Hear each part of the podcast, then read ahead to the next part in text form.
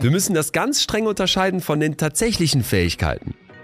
Weil wir haben alle so Leute vor Augen, die sind der festen Überzeugung, die haben eine ganz hohe Selbstwirksamkeitserwartung, dass sie das hinkriegen, obwohl die überhaupt nichts können. Wenn du mich danach fragst, dann gibt es äh, in meinem Leben einfach so, so tiefe Wurzeln, die gewachsen sind, weil der Wind schon früh stärker blies. Dann habe ich mich so gefragt, was sind wir eigentlich für eine Gesellschaft mittlerweile? Sind wir eine Gesellschaft von erlernt Hilflosen? Oder haben wir den Eindruck, ey, wir sind eine Gesellschaft von Selbstwirksamen? Irgendwas in dir muss ja auf Selbstwirksamkeit setzen. Selbst wenn du Angst hast und nervös bist, dann denkst du doch irgendwo, ja, ich schaff das. Sonst würdest du ja wieder absagen. Betreutes Fühlen. Der Podcast mit Atze Schröder und Leon Windscheid.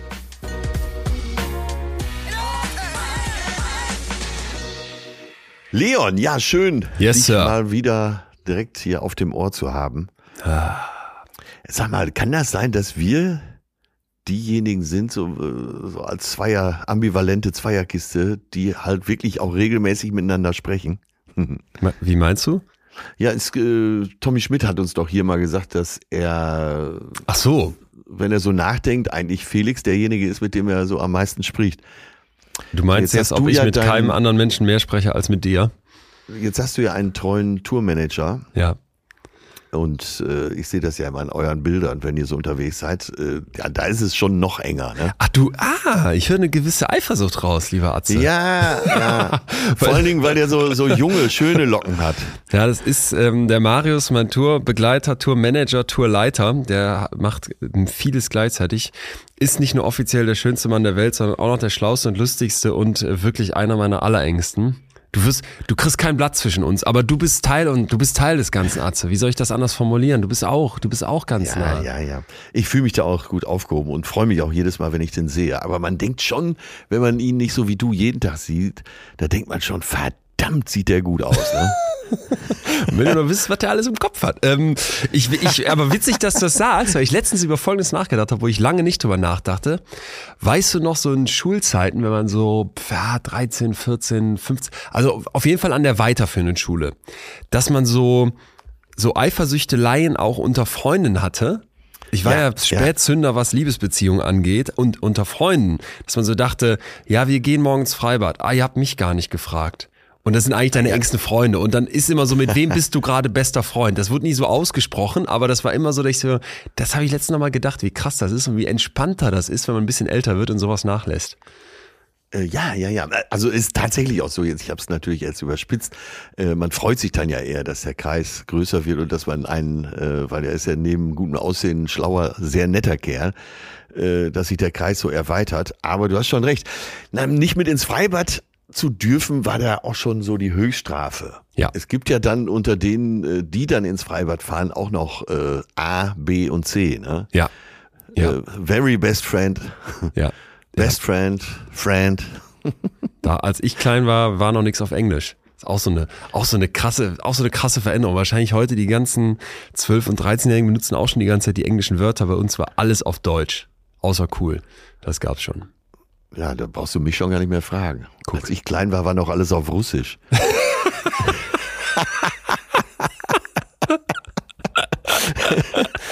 ich habe gestern übrigens, äh, ich war im Siegerland, in der Siegerlandhalle. Das habe ich gesehen. Bühne. Wa- Was ist los? War richtig, richtig, also volles Haus bin ich von dir gewohnt. Fette, fette Halle.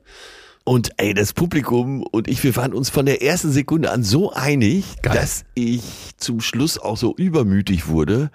Und weil ich gerade Narcos Mexiko schaue nachts, habe ich die letzten zehn Minuten so auf Deutsch-Spanisch gemacht. Was Obwohl ich jetzt nicht gerade Spanisch spreche, Ja. also, aber äh, es- ja, es flossen immer mehr spanische Wörter hinein und ich steigerte mich da in so, mit dem Publikum zusammen in so einen Rausch, dass es ganz egal war, ob ich Gracias, hasta luego oder Nuente nueve problemas, pero una puta no es ninguna gesagt habe. Es ging drunter und drüber, herrlich. Also einer meiner besten Auftritte gestern Echt? Abend. Siegerlandhalle, okay. Ich habe das gesehen und dachte, die, da will ich auch mal hin. Äh, ja, bist du ja bald, oder? Nee, äh, ach so. Nee, wer, wo ist das denn? Nee, komme ich jetzt, komme ich jetzt durcheinander? Nee, nee, nee, da bin ich nicht. In Siegen. Ja, nee, da bin ich sagt. nicht. Ja, so, das habe ich nämlich gedacht. Und ich habe gedacht, wieso bin ich eigentlich nicht in Siegen? Nächstes Jahr. Äh, ja, ich spiele da, hab da schon so oft gespielt in der Halle, dass äh, irgendwie das wie so ein Nachhausekommen. Ja, war gut. Heute geht's nach Wuppertal. Also so, das Programm ist jetzt so weit durchgesackt, dass ich gar nicht mehr drüber nachdenken muss. Und dann Zeit ist für links und rechts nochmal so alberne Sachen. Herrlich. Das hattest du mir gesagt, wenn dein Programm gut ist, dann wird's, oder wenn du dein Programm gut kannst, dann wird's richtig gut. Wuppertal asozial, sagt der überhebliche Solinger gerne. Was erwartest du da? Naja, wenn eine Straßenbahn auf den Kopf fährt in der Stadt, da äh, ist ja ein gewisses Mindset schon vorhanden. Aber da kann ich als Komiker natürlich wunderbar anknüpfen. du, Messerinternat Solingen, ich Ja. Äh, Ja. mit dem Elefanten in der Straßenbahn in Wuppertal. Ja. Ja, ich bin aus einer Shisha-Bar in Wuppertal gekommen mit pah, 15, 16. Ja. Und wir waren mit Freundinnen aus Solingen da. Es war kein Date, aber es war so ein Date-Vibe, weil wir waren, glaube ich, ich und einer meiner besten Freunde und eben die zwei Mädels. Und ähm, wir gingen da raus und wurden schon in dem Laden immer so komisch angeguckt von so Assi-Typen, die so ein bisschen älter waren als wir. Und mit 15, 16 hast du ja richtig Angst vor so Typen, die so ein bisschen älter sind. Und Ja, dann ja, haben wir auch, genau. gingen wir da einfach raus und gingen mit unseren Freundinnen dann Richtung Schwebebahn nach Hause, um nach Wuppertal-Vorwinkel zu fahren, wo dann die 683 dich zurück nach Solingen äh, schifft. Und dann wirklich aus dem Nichts schlägt mir der eine, rennt mir hinterher und schlägt mir von hinten, also gegen den Kopf beziehungsweise ins Gesicht. Habe ich noch im letzten Moment umge umgedreht und ins Gesicht geschlagen bekommen. Boah, und das war so eine so eine Assi-Experience. Ähm, aber in Solingen damals in meiner Jugend, das war viel normaler, dass man auch mal auf die Fresse gekriegt hat. Denke ich gerade dran. Wobei ich eigentlich Wuppertal-Fan bin mittlerweile, weil Wuppertal Ah, hat sehr viel schönere Ecken, als die meisten denken. Man sagt ja, wenn, wenn du einen coolen Insider brauchst, sagst du W Upper Valley, wenn du dann Ja. auf der Bühne stehst. Und ähm, damals aber als, als Jugendlicher aus Solingen war für mich Wuppertal immer die Stadt, wo ich auf die Fresse gekriegt habe. Und wo der Ah, Döner am okay, Bahnhof verstehe. aber einen Euro kostete, muss man auch noch dazu sagen. Es gab für und wider. Ja, denke ich auch. Man muss auch die Vorteile von Wuppertal langsam mal hervorheben. Wo Ja. kriegst du einen 1000 Quadratmeter Loft für unter 500 Euro im Monat? Bestimmt nicht in München. Ich habe für dich einen Hoche der Woche dabei, Atze. Ja, Bist du, bist du mal wieder bereit? ich horche. Oh. Ey, sag es bitte wirklich. Ich krieg Ohrenkrebs, wenn du das sagst. Vor allem, du sagst das ja auch noch völlig ernst. Für mich ist ja Hoche, du, du sagst das, ich kann Ja, ich das gar nicht das so- nachmachen. Ja, ich habe es mir so angewöhnt, aber das ist, äh, du hast mich letztens auch verunsichert, weil du immer China sagst und ich habe es äh, dann wirklich auch mal ergoogelt und zwar an allen möglichen Stellen abgezapft. Man sagt China, man darf auch China sagen, aber China ist richtig. Mit so einem etwas schärferen Ch am An. Spannend. Ja, und Okay. deshalb, also äh, was mein äh. Jorge ist ein China.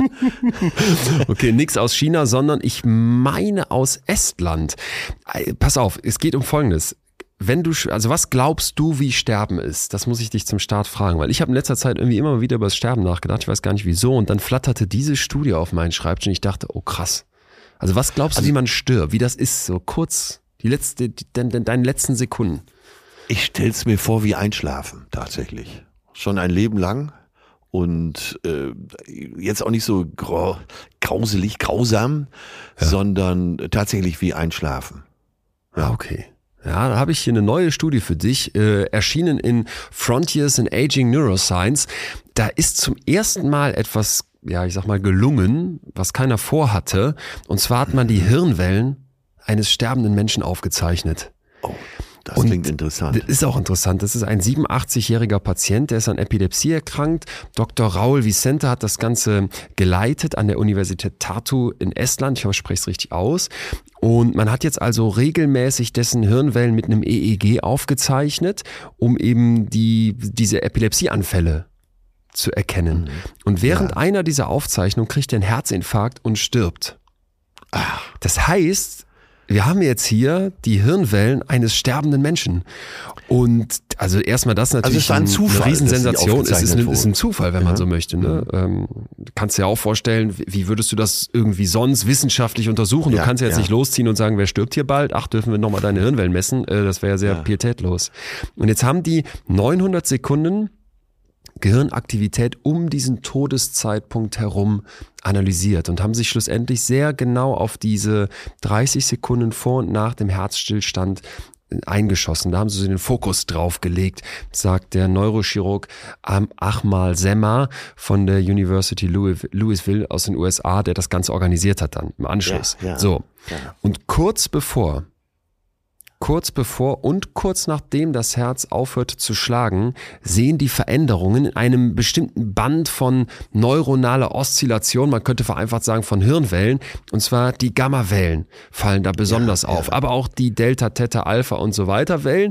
Ähm, jedenfalls kommen die zu dem Schluss, dass in diesem Moment äh, hochkognitive Funktionen wie Konzentration, Träumen, Meditation, Gedächtnisabruf ah nochmal sehr, sehr, sehr bewusst stattfinden.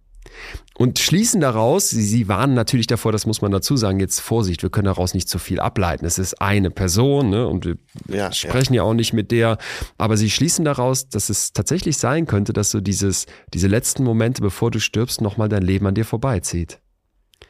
Also, dass du nochmal. Und dann wie in so einer Meditation, wie in einem Tunnel. Ja. ja man, man muss es sich ja vorstellen. Genauer geht's ja nicht, oder? Ja. Man muss ja. es sich irgendwie vorstellen. Ja, die sagen dann halt durch diese Erzeugung von diesen Oszillationen, die die messen können, die am Abruf von Erinnerungen beteiligt sind, spielt das Gehirn vielleicht so eine Art letzte Erinnerung an wichtige, an tolle Lebensereignisse kurz vor dem Tod nochmal ab, so ähnlich wie bei einer Nahtoderfahrung. Das ist Spekulation, nochmal, aber die sagen, diese Ergebnisse die stellen in Frage, wann jetzt eigentlich genau das Leben endet. Ne? Ja. Und natürlich hat das auch für Organspende einen, einen ganz wichtigen Punkt. Und also ich fand das einfach sehr, sehr heftig, diese Vorstellung, dass wir einen ersten Eindruck davon bekommen haben, was im Hirn abläuft, bevor ein Mensch stirbt. Und der Neurochirurg, der das Ganze eben jetzt hier betreut, sagt dann, ja, er hat natürlich immer wieder mit Verlust zu tun, kann man sich vorstellen. Du kommst ja nicht zum Neurochirurgen, wenn deinem Hirn alles super läuft. Und ja, meinte ja. dann, wenn er so diese Nachricht den Familienmitgliedern überbringen muss vom Tod, dass er so dachte, ja, wenn man vielleicht als erste Idee den Leuten mitgeben kann, die haben ihre, eure Lieben haben die Augen geschlossen und sind, sind bereit, zur Ruhe zu kommen und kriegen vielleicht zum letzten, in den letzten Sekunden, in den letzten Atemzügen nochmal vom Gehirn vielleicht die schönsten Momente abgespielt, dass das doch irgendwie Hoffnung macht. Und das, das, äh, mich hat das richtig, mich hat das richtig beseelt, diese Studie. Hattest du denn, weil du mich eben gefragt hast, äh, vorher eine Vorstellung von Tod und wenn es nur eine diffuse war? Ja, ich, kann, ich weiß nicht wieso, ob das jetzt an, an, an der Jahreszeit hier gerade liegt. So irgendwie der Januar fand ich war total im Arsch. Also ich bin, bin habe so das Gefühl, es wäre gut, wenn 2023 jetzt mit Februar erst richtig startet. Ähm, ja. Ich hatte so ein bisschen düstere Gedanken in letzter Zeit und habe über, frage mich nicht wieso, über Tod und Sterben nachgedacht. Ja, ja. Und ähm, mir ging es eher darum, wie ist das, wenn andere sterben, die ich, die ich, die ich liebe. Also was wäre jetzt, wenn meine Eltern sterben würden? Ja. Und ist man dann ja, dabei? So, so also ich habe kein, ja, nee, nee, habe ich nicht. Schlafen die Moment ein. Eher so ein Schlag oder eher so ein Hinüberschreiten? Ich hatte schon immer das Gefühl, unser Hirn ist so, so ein wahnsinniges Organ, dass das irgendwie angenehm gestaltet wird. Ah, okay, dann siehst du das auch äh, etwas angenehmer und eben nicht so als Horrorvorstellung. Klar, man ja, hat ja den Drang in sich zu leben, zu überleben. Aber äh, es gibt bestimmt Menschen, Mitmenschen, die denken, das ist wirklich so ein Horrormoment. Ver äh, verändert sich das im Laufe des Lebens? Also wenn man jetzt älter wird, dass man irgendwann anders aufs, hast du das für dich beobachtet, dass du irgendwann anders aufs Sterben geguckt hast? Äh, nee, ich habe tatsächlich immer schon diese Vorstellung gehabt, dass es so, so ein friedliches Hinübergleiten ist. Ah, Ob es ja. dann so sein wird, äh, klar, weiß man nicht, aber diese, äh, diesen Fall, den du da jetzt schilderst, ist ja schon beeindruckend, dass das gelungen ist. Ja. Ja. Und kriegst Aber du, wenn du, wenn man älter wird, also ich weiß nicht, der Tod ist einem ja dann näher, kriegt man dann mehr Angst davor oder sagst du, nö, man wird sogar noch entspannter? Äh, also im Moment würde ich sagen, ich werde entspannter. Es war bei meinem Vater auch zu beobachten, als er dann 87 war, dann sagte er schon hier und da mal, ach, jetzt wird's beschwerlich, ich habe keine Lust mehr. Und man spürte tatsächlich auch, dass er keine Angst hat. Und äh, naja, der Tod hat bei ihm ja auch Wort gehalten und er hat einen Herzschlag gekriegt und viel Tod in den Sessel, wie ich es hier schon mal geschildert habe. Na, merkt, das würde man sich fast so wünschen. Mhm. Ja. Hm. Die Sinnfrage ist ja, wie viel macht ein erfülltes Leben bis dahin aus? Also wenn du das Gefühl hast, es ist noch so viel offen. hier sind noch so viele Fenster geöffnet, es gibt noch so viel zu erledigen und wenn du dann das Gefühl hast, wenn du körperlich nicht mehr kannst, äh, ich kann hier nichts mehr machen, dann ist es sicher unerfüllter, also alles nur Vermutung, ist ja klar, Mhm. als wenn du so das Gefühl hast, ja, ich hatte ein richtig schönes Leben. Ja. Ja, ja, ja. Ich, dieses Gefühl, fertig zu sein, das hätte ich auch gerne. Und äh, deswegen vielleicht einmal mehr den Anstoß, eine Aufforderung kann es ja nicht sein, aber den Impuls, äh, ja, fang was an mit dem Leben, dann kannst du als alte Frau, als alter Mann auf eine schöne Landschaft zurückschauen. Fra ich frage mich gerade, was würde so in meinem Film ablaufen, weißt du, wenn ich jetzt. Was würde, was wenn bei mir so Erinnerungen, die hochflashen würde? Ich glaube nämlich, dass das so total absurde Sachen wären. Ich, also, Ja. man hat, ich finde, wenn man so, man hat ja auch an die Kindheit so absurde Erinnerungen. Ich weiß noch, dass ich mit meinem Ja, Bruder, als wir im stimmt. Italienurlaub waren, als, ich habe so plastische Augen und ich muss richtig, richtig klein gewesen sein, vier, fünf Jahre, dass ich noch genau weiß, wie wir uns an so einem Kaktus gepiekst haben. Und Ja. es war aber so schön, weil ich glaube, es war in der Toskana und wir hatten da so ein kleines Häuschen irgendwie mit meinen Eltern und das war so eine Erinnerung, könnte ich mir vorstellen, die ist dann total da wieder. Komisch, dass auch immer Landschaften auftauchen, egal wen man fragt. Da taucht das Meer auf, da taucht, jetzt sagst du Toskana. So Landschaften, im Prinzip ja, wie man sich eine gute Filmaufnahme vorstellt. Den Establisher sozusagen. Ja, Tja. Ja, Leute, da, damit, mit guter Laune, uns. damit verabschieden wir uns. Wir hoffen, ihr seid jetzt alle ein bisschen down, runtergezogen. Ähm, ja, dann ein Gedanke noch. Ähm, der, der November gilt ja immer als äh, so der miese Monat. äh, wo man, wo jetzt wirklich endgültig das Sommerhalbjahr vorbei ist und so. Und ich glaube langsam wirklich so, der Februar ist das Arschloch. oh, sag das nicht, ich fand ja schon Januar arschig. Ähm, okay, na gut. Ja, du willst ja sicher zwischendurch noch äh, Zeit haben, Luft zu holen und dich zu verwöhnen, auch mental. Ja. Das ist, glaube ich, in diesen Zeiten auch wichtig. Übrigens, Leute, äh, in erster Linie du, dann natürlich Marius und dann aber alle anderen. Ich habe noch ein Solarium zu verkaufen. Das ist ein Scherz, oder? Nein, ich habe wirklich, ich habe, als die Pandemie anfing ne, und man nicht verreisen konnte, habe ich in meinem Hast hier einen schönen Assi-Toast in den Keller gestellt? Ja, aber weißt du, so, so von einer Seite, wo so drei Hochleistungsstrahler von Philips drin sind. Und da habe ich gedacht, du kriegst ja jetzt zu, du hast zu wenig Vitamin D. Du hast auch keine Chance, jetzt hier äh, irgendwo hinzureisen, wo Ja. die Sonne scheint. Ja. Also kaufst du jetzt mal so ein Ding. Ja. Du kennst mich, ich habe natürlich lange verglichen, habe gleich das beste Gerät gekauft. Das steht jetzt seit zwei Jahren ungenutzt im Keller. Ich habe es, glaube ich, fünfmal benutzt. Sag mal, sag mal Preis, sag mal letzte Preis. Äh, 850 Euro. Das ist 40 Prozent vom Neupreis. Boah, okay. Ja, ich überleg mal. Ähm, Aber eine, ein Top-Gerät. Top-Gerät, ja, ja. Also du hast direkt Deswegen am nächsten Tag hast ab, du wieder ne? gute Laune. Ja. Nein, ich habe festgestellt, dass ich, ja eh sehr viel gute Laune habe, Sonnenbank aber zu verkaufen, ey geil. nein, keine Sonnenbank. Ja, das ich habe schon mal ein Solarium. Okay. ein. Solarium. Das kann man Ein ganz klein Solarium. zusammenklappen und man kann sich aufs Sofa Du hast oder schon mal aufs von, Bett ich, ich habe letztens habe ich das zum ersten Mal gehört. Ich weiß gar nicht, ob du das schon kennst. Internet heißt das. Da gibt, also das fand ich total faszinierend. Da gibt's wohl so Internetseiten oder sowas ähnliches und dann kann man ja, so. das steht doch schon so bei Sachen- eBay, Ah, aber okay. äh, ich glaube, äh, da ist es ist zu gut für eBay. Du hast ja schon mal irgendwie versucht, sowas zu verhökern. Und dann hatten wir schon Sorge, dass die Leute dich alle, weil das sowas Absurdes war, irgendwie jetzt bei eBay Kleinanzeigen finden. Ähm, ja, Ja, also wie hatte- lösen wir das jetzt? Schreibt uns. Wer Bock hat auf ein Solarium für 850 Euro, Atze Schröder approved, post at leonwinscheid.de, bitte mit dem Betreff Solarium, ich leite das dann weiter. So? Wir sind jetzt hier langsam bei äh, Bares für Rares, Ja. oder wie das heißt. Ne? Atze, du kriegst die Okay. Händlerkarte. Ja, ja, ja, und Händlerkärtchen, mein, mein Liebelein, ja. Das ist so schön, ja. So, lass uns schnell zum Thema kommen. Heute- Aber jetzt habe ich schon, jetzt Ja. habe ich schon wieder gute Laune. Ja, ich auch, ich auch. Nach, nach, dem, nach dem Tod kurz noch ein Solarium verkauft. Ähm, ich habe heute was für dich dabei, wo Gott. kannst du so, kannst du bitte die Fanfaren von Freude schöner Götterfunken anschmeißen, denn das, was jetzt kommt, Ja. Freude schöner Götterfunken, Tochter aus Elysium. Reicht das? Das reicht. Das stellen wir uns jetzt im Hintergrund fortlaufend vor, denn jetzt kommt ein Mechanismus der Psychologie, wo ich sagen muss, die Beschreibung, wir haben es nicht kleiner. Also das Ding, was wir heute besprechen, das knallt. Ich lese einfach mal vor. Unter den Mechanismen menschlicher Handlungsfähigkeit ist keiner zentraler oder durchdringender als der Glaube der Menschen an ihre Wirksamkeit, Ereignisse, die ihr Leben beeinflussen, selbst zu beeinflussen. Diese Kernüberzeugung ist die Grundlage für menschliche Inspiration, Motivation, Leistung und emotionales Wohlbefinden. Bäm. Ja, ja, äh, Wahnsinn. Ich muss sagen, ich habe da noch nie so drüber nachgedacht und äh, das Wort Selbstwirksamkeit ist neu in meinem Wortschatz. Ich habe mich bisher mit Selbstbestimmung, Selbstverwirklichung in verschiedenen Diskussionen über Wasser gehalten. Mhm. Aber Selbstwirksamkeit, das ist ja, wie du gerade schon sagtest, einer der Antriebe des Menschen.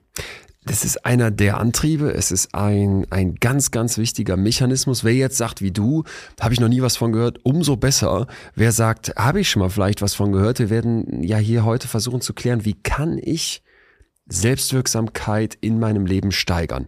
Bevor wir uns jetzt genauer angucken, was ist das eigentlich, bevor wir das begreifen, ja, ja. müssten wir erstmal klären, wer hat denn diesen pompösen Satz, den ich da gerade vorgelesen habe, eigentlich rausgehauen? Und dafür lernen wir Albert Bandura kennen. Ähm, hast du von dem schon mal gehört? Nein, habe ich nicht. Ich habe aber noch eine kurze Frage dazu. Ist das im Psychologiestudium ähm, ein wichtiges Thema? Ja. Selbstwirksamkeit. Ja. Also ist das eine Begrifflichkeit? Ja, ja, ja. Ah, okay. Also gut. du kommst da schwer durch, ohne dass du dich damit beschäftigst. Und mhm. auch mit dem Herrn Bandura beschäftigt man sich. Und ich finde es deswegen so schön. Wir hatten das letzten bei dem Bowlby, du erinnerst dich, als es um die verschiedenen Bindungstypen ging, ne? dass wir diese mhm. Leute auch mal ein bisschen kennenlernen. Weil ich habe oft das Gefühl, wenn man dich jetzt so fragen würde auf der Straße, sag mal einen wichtigen Psychologen oder kannst du ein paar Psychologen nennen, die und Psychologinnen, die, die, die, die was gemacht haben und dann sagt jeder Sigmund Freud und das war's. Ne? Und ja. der Bandura ist aber eben einer, der 2021 erst gestorben ist. Also ne, ist, ist quasi zeitgenössisch, ist 95 Jahre alt geworden. Ich wollte gerade sagen, der ist wahrscheinlich sehr alt sehr geworden. Alt geworden. Ja. Auch auffällig, dass speziell diese ja, Wissenschaftler doch meistens sehr alt werden. Also aber zumindest eine Auffälligkeit. Müsste ich jetzt, ja, müsste ich mal Statistiken sehen, aber das ähm, wundert mich nicht, dass der sehr alt geworden ist, denn jetzt kommen wir in seine Lebensgeschichte. Also erst noch kurz für den Hintergrund. Es ist einer der einflussreichsten Psychologen, da gibt's so Rankings, da ist er ganz weit vorne mit dabei. 218.000 äh, Mal zitiert, um mal so einen Eindruck zu geben, wie einflussreich die Arbeiten von dem sind.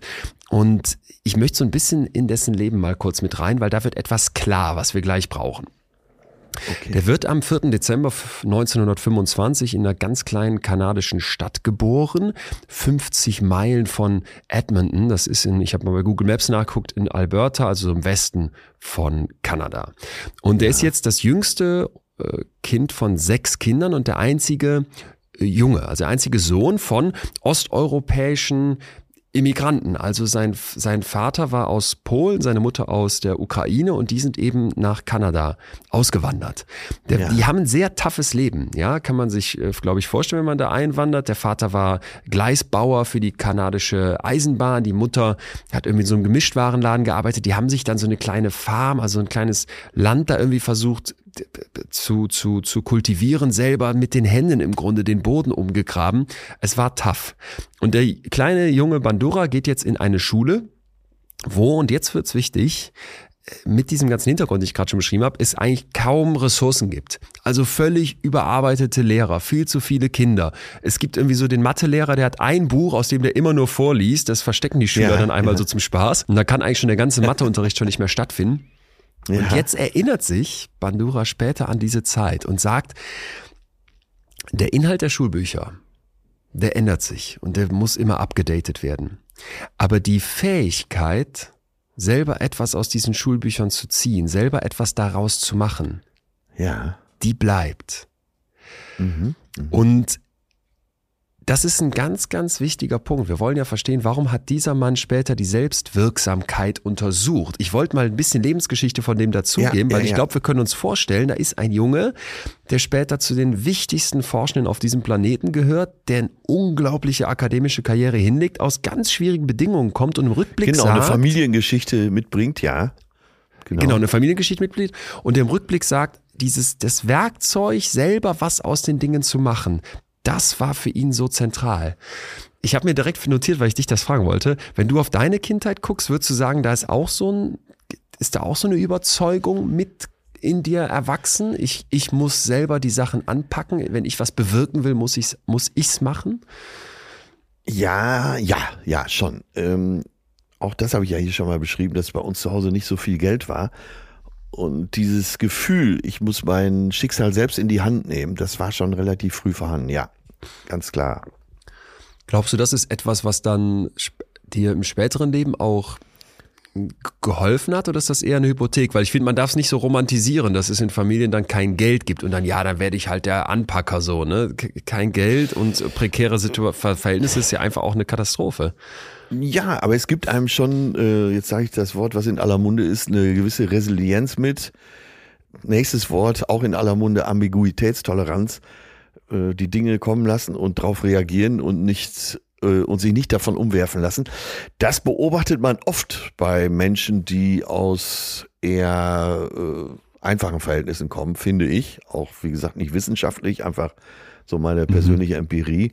Aber schon, wenn du mich danach fragst, dann gibt es äh, in meinem Leben einfach so, so tiefe Wurzeln, die gewachsen sind, weil der Wind schon früh stärker blies, um ah, ja. mal dieses Bild zu benutzen.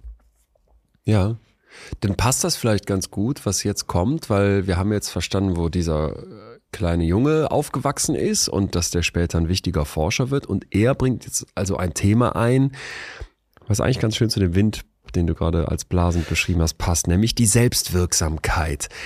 Wer da tiefer einsteigen möchte, das, der englische Begriff dazu ist Self-Efficacy, Selbstwirksamkeit, aber einmal definiert auf Deutsch, ist die Überzeugung, neue oder auch sehr schwierige Anforderungen, Herausforderungen ja. aufgrund meiner eigenen Kompetenzen schaffen zu können.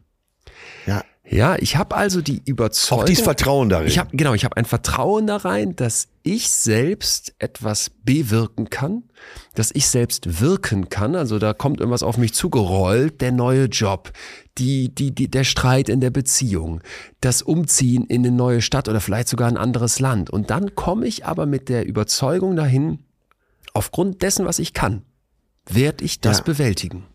Ja, das ja. und nicht weniger ist Selbstwirksamkeit. Das haben wir mal auf ein Atze-T-Shirt gedruckt.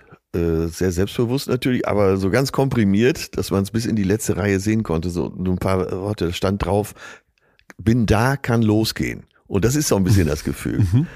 Mhm. Also es klingt jetzt lustig, aber letztendlich stimmt's ja. Dass, wenn du ganz tief drin das Gefühl hast, wie du schon sagst, du ziehst um, gehst äh, in Umgebung, die du gar nicht kennst und trotzdem das Gefühl hast, hallo, hier bin ich, wir können anfangen. Ja. So ganz volkstümlich ausgedrückt. Ja. Und jetzt kommt ein ganz wichtiger Punkt, Selbstwirksamkeit. Das ist jetzt ein Teil unserer Kognition, dessen, was in unserem Kopf so an Vorstellungen existiert. Und dann gibt es die Selbstwirksamkeitserwartung. Wie sehr ja. erwarte ich denn, dass meine Selbstwirksamkeit da ist? Ne? Und wir gucken uns das gleich ein bisschen genauer an, aber erstmal müssen wir wissen, Menschen mit hoher Selbstwirksamkeitserwartung, die sind eben überzeugt, dass sie ihre Umwelt aufgrund ihrer Skills beeinflussen können. Die sagen, ja. jo, das ist hier schwierig, ne? ich kriege hier Zitronen hingelegt, aber ich kann was draus machen. Und im Übrigen auch gar nicht nur mit Schwierigkeiten, sondern hey, ich, ich gestalte hier in mein Unternehmen. Ich, ich sehe da meiner, meiner Mutter geht's zunehmend schlecht, die muss ins Heim, aber ich werde das schon schaffen, die zu pflegen und die zu versorgen und für die da ja, zu sein. Ja. Das alles sind Selbstwirksamkeitserwartungen. Ganz, ganz wichtig ist, und spätestens da wird es dann, finde ich, psychologisch sehr spannend, wir müssen das ganz streng unterscheiden von den tatsächlichen Fähigkeiten. Weil wir haben alle so Leute vor Augen, die sind der festen Überzeugung, die haben eine ganz hohe Selbstwirksamkeitserwartung, dass sie das hinkriegen, obwohl die überhaupt nichts können. Ne? so, so, da sind wir kurz wieder vom äh, Dunning-Kruger-Effekt, ja. oder? Äh, ja, genau, das würde dazu passen. Ja. Und noch eine Abgrenzung, die ich machen möchte. Selbstwirksamkeit ist nicht Selbstwert. Ja. Ah, okay, das habe ich hier gerade nämlich aufgeschrieben. Ähm, das wollte ich auch nochmal eben abgegrenzt wissen, ja. Genau, Selbstwertgefühl, also was, was habe ich, was hab ich für ein Selbstwertgefühl? Das bedeutet im Prinzip, ja, welchen Wert gebe ich meinem Selbst? Gucke ich positiv ja. auf mich? Mag ich mich? Ne? Was für ein Image habe ich von mir? Wohingegen Selbstwirksamkeit bedeutet, ja, ich habe das Gefühl, mit meinen Fähigkeiten in verschiedenen Situationen Erfolg zu haben. Gibt's denn noch eine Abgrenzung zum Wort Selbstbewusstsein, zum Begriff Selbstbewusstsein? Da müssen wir jetzt immer unterscheiden. Im amerikanischen, in der Forschung gibt es eben dieses Self-Awareness. Ne? Habe ich für mein Ja. Selbst ein Bewusstsein? Damit ist vielmehr Ja. sowas gemeint wie achtsam mit sich umgehen, auf sich gucken, auf sich achten, sich analysieren, sich verstehen. Wir Deutschen würden ja mit Selbstbewusstsein eher sowas meinen wie breite Brust. Boah, der ist aber selbstbewusst. Ne? Ja, genau, genau, das meinte ich auch. Und Das wär, wäre aber wieder etwas anderes, weil mh, du hast völlig recht, das ist alles ein Stück weit natürlich auch zusammenhängend. Jemand, der total selbstbewusst ist, wird wahrscheinlich auch davon überzeugt sein, ich kriege das hin, ich pack das. Vorsichtig aber, diese Selbstwirksamkeitserwartung, das wäre die echte Überzeugung. Ich schaffe das, ich kriege das hin. Selbstbewusstsein sehe ich oft bei Leuten, kann auch vorgespielt sein, kann auch ein großer Selbstbetrug sein. Ne? Ich Es glaub- gibt ja auch das übersteigerte Selbstbewusstsein natürlich, ja. Und ja, so diese Formen können da ja nicht äh, gemeint sein bei einem, bei einer gesunden Selbstwirksamkeit, oder? Mhm. Es wird ja immer Ausschläge in die ein oder andere Richtung geben. Ja, genau. Genau. Mhm. Und wenn wir jetzt mal ein bisschen, ich habe ja einen Fragebogen mitgebracht. Ah, Ja. Der ist, ähm, das ist nicht wissenschaftlich. Der ist jetzt eher mal so von Very Well Mind. Die haben, finde ich, ist eine ganz gute Seite, um mal so einen kleinen Eindruck von Dingen zu bekommen, weil da oft die Sachen sehr anschaulich beschrieben sind, wohlgemerkt auf Englisch. Ja, ja. Und die haben so ein paar Punkte, wo ich dachte, das können wir trotzdem mal nehmen, um einen Eindruck zu bekommen. Ne? Und als ich diesen Fragebogen so durchging, ich bin gleich gespannt, was du sagst, kann jeder für sich selber auch mal machen. Da habe ich etwas über meine Stärken beziehungsweise Schwächen gedacht. Los Ja. geht's. Hast du Vertrauen in deine Fähigkeiten, deine Ziele zu erreichen? Ja, in die Fähigkeiten, die ich mir wirklich zuschreibe, ja. Hast du das Gefühl, mit unerwarteten Ereignissen umgehen zu können, die Ja. plötzlich auftauchen? Ja, ganz besonders. Bist du in der Lage, nach stressigen Ereignissen relativ schnell dich wieder zu erholen? Ja, ganz klar. Hast du das Gefühl, Lösungen finden zu können, wenn du vor Problemen stehst? Ja, würde ich schon sagen. Ich, äh, also tief verankert, äh, es gibt immer einen Plan B und äh, nachgedachter noch einen Plan C. Glaubst du daran, dass sich harte Arbeit irgendwann auszahlen wird? Ja, das glaube ich fest. Erbringst du auch unter Druck gute Leistungen? Nur unter Druck. Okay, du kriegst also einen, du kriegst einen Eindruck, ne? Und Ja, ja, ähm, was ich hierbei noch ganz interessant finde, sich zu vergegenwärtigen, ähm, wenn man das so durchgeht, ist, ähm, es ist halt eben, wenn man sich jetzt vorstellt, wo bin ich denn besonders stark in meiner Selbstwirksamkeitserwartung, schon so, dass Ja. es unterschiedliche Bereiche sein können. Ja, wir können eine soziale Selbstwirksamkeitserwartung haben. Wie gut bin ich im, in, in, einer, in, einer, in einer Gruppe? Wie gut Ja, bin ich ja. im Aufbauen von einer Liebesbeziehung? Wir können aber auch akademische Selbstwirksamkeitserwartungen haben oder auch an zum Beispiel unser Essverhalten. Ne? Schaffe ich es hier, einen bestimmten Ernährungsplan durchzuziehen?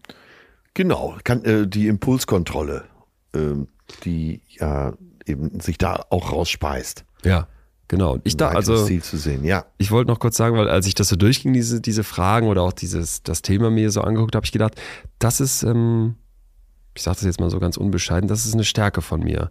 Selbstwirksamkeit, da würde ich sagen, das, das ist ein, das, das, das ist bei mir hoch ausgeprägt. Ja, Du hast ja gerade auch immer Ja gesagt. Ich, hab, ich weiß nicht, wie es dir geht, aber ich habe so das Gefühl, dieses, ich, ich äh, kriege Herausforderungen hingelegt, ob als Unternehmer mit 17, als ich Flyer gemacht habe für den Solinger Bienenkorb auf Ja. dem Aldi-Parkplatz oder ähm, wenn es darum geht, ein neues Tourprogramm zu schreiben und habe immer wieder so die, dieses Gefühl, indem ich mir vertraue, das hinzukriegen, ist die Chance, dass das dann auch klappt, viel höher. Ja, und äh, da muss man ja schon drüber nachdenken, und das wird ja wahrscheinlich gleich noch kommen, dass wenn du äh, das Gefühl der Selbstwirksamkeit hast, dass du dann vielleicht eben viele erste Schritte mehr gehst als jemand, der das eben nicht hat. Ne? Weil mangelnde Selbstwirksamkeit führt ja dazu, dass du vielleicht Dinge, bestimmte Dinge gar nicht erst angehst. Ja, vielleicht. Wie, wie, wie würdest du sagen, dass du in bestimmten Bereichen so besonders das mehr hast als in anderen? Also wenn wir uns nochmal die verschiedenen Themen angucken, wo man Selbstwirksamkeitserwartungen haben kann. Äh, Du meinst jetzt in, entweder sozial oder Ja. kaufmännisch oder Ja. Ach, das ist, glaube ich, so ein Gemischtwarenladen. Ich habe mit Sicherheit meine Schwächen. Äh, immer wenn ich unternehmerisch tätig war, war gerade äh, alles, was Personalfragen anging, bei mir sehr schwach. Ja. Was, äh, was heißt das? Du warst ein, warst ein, ein Assi-Chef oder? Nein, ich habe mich von tausend Dingen, ich habe jedem alles versprochen ah, okay. äh, und war da sehr unorganisiert und habe oft den Wald vor lauter Bäumen nicht gesehen. Äh, alles, was vertrieblich war, äh, war ich immer sehr stringent, ja. Mhm. Siehe, siehe zu verkaufendes Solarium. ich habe gerade hab zehn nachbestellt. Es wäre so geil, wenn du jetzt einen chinesischen Großhändler hättest, wo du die irgendwie für 300 Euro kriegst, uns hier einen vom Bären erzählst und dann verkaufst sie jetzt genau, 10 Stück ja. für 850, weil unsere Community Bock hat auf, auf so, auf Sonnengebräunte Ja, aber das ist doch die perfekte Jahreszeit dafür. Ja. Entschuldigung, du merkst, der Vertriebler in mir will immer wieder raus, ne? Okay, also hohe Selbstwirksamkeitserwartung bei dir im Vertrieb? Ähm, ja. Äh, Personalführung nicht ja, so. Nicht so, okay, ja. Äh, Bühne damals? Auch gedacht? Ach, da, da ich, hatte ich immer schon eine gewisse Hybris, würde ich sogar sagen. Also das war schon fast übersteigert. Da wusste ich immer, äh, gib mir ein Mikro und hier geht's gleich rund. Mhm. Okay, da muss ich für mich zum Beispiel sagen, das ist vielleicht ein Bereich, wo ich jetzt so langsam an meine Grenzen stoße. Ja weil ich für die, wir haben, wann haben wir, wir haben noch letztens darüber gesprochen, habe ich dir erzählt, jetzt für die neue Tour äh, es ja zum Beispiel auch in die Köln Arena. Ja. So, da passen 15.000 Leute rein. Das ist eine Zahl, die ist einfach astronomisch. Und ich, wir haben natürlich diese Ränge oben zu und da sind jetzt auch schon ein paar tausend Tickets verkauft. Aber da habe ich, das wollte ich sowieso noch gefragt haben, da habe ich einfach so einen Bock drauf einerseits, aber gleichzeitig merke ich, ich habe so einen Respekt davor, kurz schon vor Angst, weil die Vorstellung, da rauszukommen, so mit, wie, wie, also wie lange wird das dauern, bis wenn du vorne was sagst, das beim letzten hinten angekommen ist. Das habe ich bei der letzten Tour schon gemerkt, wenn die Hallen was größer waren. Das, ja. Also da habe ich einfach, da habe ich einfach Schiss fast. Ja, ja, aber du hast recht, man braucht ein anderes Timing, aber äh, das ergibt sich schon. Das ist, ach, das ist berauschend, absolut. Beim er kriege krieg ich das beim ersten Mal hin. Ja, indem du dir, indem du dich gar nicht so äh, davor ängstigst, sondern dich eher darauf freust. Versuch mal, die Angst in Freude umzuwandeln. Das wird, die, du wirst da so schön empfangen werden. Vor allem, wer jetzt noch kein Ticket hat, kauft es auf jeden Fall. nee. Nee, ist eher so. du jetzt, nee, bitte nicht, wir sind voll. Bitte nicht, bitte nicht mehr. Oh Gott, da kommen nämlich auch alle, ich bin ja aus der, aus der Ecke Köln, da kommen auch alle, die ich so kenne. Ich, ja, das ist, das ist das hart, ist, ne, wenn so viele so Freunde hart. da sind. Ja. Das, aber da merke ich halt so, okay, da, das sind so, ich, das habe ich nämlich immer mal wieder. Ich habe auch so das Gefühl, man kann sich mit seiner Selbstwirksamkeitserwartung halt auch anpassen. Dann schaffst du das ja, eine da wollte ich gerade ne, und hast dann Erfolg mhm. oder es hat geklappt. Und jetzt haben wir alle schon verstanden, das Hirn ist ja ein unersättliches Organ. Dann gewöhnst du dich schnell daran und denkst, jetzt schaffe ich auch noch das nächste und irgendwann stößt du aber an deine Grenzen. Und für mich ist so die Frage, ist, ja, aber über, überhebe ich mich da? Kriege ich das, ja, schaffe das ich das? Wird das ein Beispiel. guter Abend? Das ist doch ein gutes, gutes Beispiel. Du kommst aus der Garderobe, äh, gehst noch mal kurz durchs Catering, um die Crew zu begrüßen und vielleicht zusammen noch einmal anzustoßen, dann auf die Bühne zu gehen. Äh, da sitzen aber schon 50 deiner Freunde und sagen, hey, Alter, wird schon. Und äh, du musst ja da durch. Das heißt, äh, irgendwo, irgendwas in dir muss ja auf Selbstwirksamkeit setzen selbst wenn du Angst hast und nervös bist, dann denkst du doch irgendwo, ja, ich schaff das. Sonst würdest du ja wieder absagen. Ja, du kannst doch nicht fünf Minuten vorher dann sagen, tschüss, ich sag ab. Weiß ich, weiß ich nicht. Ich erinnere mich auch an Schulprüfungen, wo du so dachtest, boah, ja, klar. Aber dann ist eher so ein, ich muss da jetzt rein. Und nicht ein, und ich genau, glaube wirklich die, an mich. Diese Summe der Erfahrungen äh, hat doch gezeigt, dass die Sachen, vor denen man oft Schiss hatte und trotzdem durchgegangen ist, das verstärkt ja auch die Selbstwirksamkeit, dass sie dann auch gut gegangen sind. Ach so würdest du das angehen. Ja, und also da kannst du dich wirklich drauf freuen. Ich freue freu mich auch einerseits, aber andererseits, also ich kannst du das denn nicht, wie war das denn bei dir, wenn du jetzt merktest, okay, da so eine Hallengröße, die du noch nie gemacht hast, zum ersten Mal. Ja, das hat schon gekribbelt. Äh, vor allen Dingen, es waren ja RTL und WDR und äh, alle waren da mit Kamerateams, um zu sehen, vorher hat es noch keine Comedy-Show in Deutschland über 5000 Zuschauer gegeben. Da saßen dann ja 12.000. Und ich stand total unter Beobachtung. Und naiv wie ich bin, blauäugig wie ich bin, habe ich so erst drei Minuten vorher drüber nachgedacht, als die Kameras alle auf mich gerichtet waren, so backstage. Herr Schröder, wie fühlen Sie sich? Ja, jetzt gerade im Moment kribbelt so ein bisschen. Aber, aber, aber gehen wir mal weiter. Jetzt auch im Sinne unserer Ja. Betrachtung von Selbstwirksamkeit. Dann klappt das. So, dann bist du beim nächsten Mal schon etwas lässiger. Zumindest äh, drei, vier Grad lässiger. Dann hast du das 50 Mal gemacht. Dann schläfst du auch schon mal bis fünf vor acht. Ja. Und das ist doch so spannend. Aber klar, jetzt sagt das der Alte zu dem Jungen. So, das, und woll- sagen, das wollte ich nämlich sagen. Das, das, das Und das sagst sagen du immer jetzt. die Alten zu den genau, Jungen. Genau. Äh, und ja, jetzt das ist der einzige Vorteil am Älterwerden, dass ich jetzt zu dem Jungen sagen kann, ach, das wird fantastisch, da kannst du dich drüber freuen. äh, ja, da kann man auch denken, ey, du blödes Arschloch, du kannst das jetzt schön sagen. Ne? Ja. Ich Ja. kann nicht, äh, pass auf, eine Sache, um dich zu beruhigen. Ich bin nicht da, ich bin in Urlaub. Das ist wirklich, das ist wirklich, also an dem Tag, wo du dann auch noch das. Nee, ich komme nicht. Ich kenne dich ja, du bist ja dann so einer, der setzt sich ja dann in die, in die dritte Reihe. Und ich weiß noch genau, wie ich damals Nee, in nee, Berlin, da sage ich meinen besten Freunden, die fragen ja, können wir kommen? Ich so, ja, ich habe euch nicht, es, ist, es gibt einen Grund dafür, dass ich euch nicht eingeladen habe. Ich bin mir noch nicht sicher. Ihr könnt vielleicht irgendwann später mal zu einer Show kommen, aber nicht jetzt zu so einer frühen. Und was Ja. machen die? Die setzen sich zu dritt breitbeinig in die erste Reihe und rufen noch Sachen rein. Ich habe die so gehasst und ich bin so, Ja, ich bin so ins Recht. Schwitzen, ich bin so ins Schwitzen gekommen. Es war Hassliebe, aber ich bin so ins Schwitzen gekommen und die Vorstellung, du würdest auch noch, oh Gott. Also das mache ich grundsätzlich immer, wenn äh, viele Leute auf meiner Gästeliste stehen, dann weiß ich nicht, wo die sitzen. Auf Ja, keinen Fall in den ersten Idee. 20 Reihen. Das ist eine gute Idee. Und am Mischpult da in der Gegend ist ja eh der Sound am besten. Deshalb alle dahin. Okay. Ja. Oh Gott, oh Gott, oh Gott. Na gut. Ähm, aber das ist ein schöner Punkt, den du ansprichst. Beispiel. Ja, und auch gut, dass du sagst, es, es kann sich ja steigern. Ich habe jetzt eine Sache für dich dabei. Die, die, die sieht einem, finde ich, ähnlich die Schuhe aus wie die, wie die Selbstwirksamkeitserwartung. Und das ist ein bisschen, hm, ich, also ich finde fast das Gegenteil. So. Und das sollten wir unbedingt auch immer begreifen, weil bevor Ja. man jetzt sagt, Mensch, super, ich bin ja total, ähm, ich habe ja total viel Selbstwirksamkeitserwartung in dem und dem Bereich, glaube ich, lohnt es sich auch zu begreifen. Es gibt auch andere Bereiche, wo vielleicht das überhaupt nicht der Fall ist. Und jetzt kommt ein Stichwort. Das haben wir hier schon mal angeschnitten. Ich wollte es aber noch vertiefen. Und Den zwar, Stift schon in der Hand. ja, kannst du notieren, erlernte Hilflosigkeit. Ah, jetzt bin ich gespannt. Und das beginnt mit einem sehr fiesen Experiment. Du sprichst ja so gerne von der Konditionierung, ne? Ja, ja. Und da wirst du jetzt voll auf deine Kosten kommen.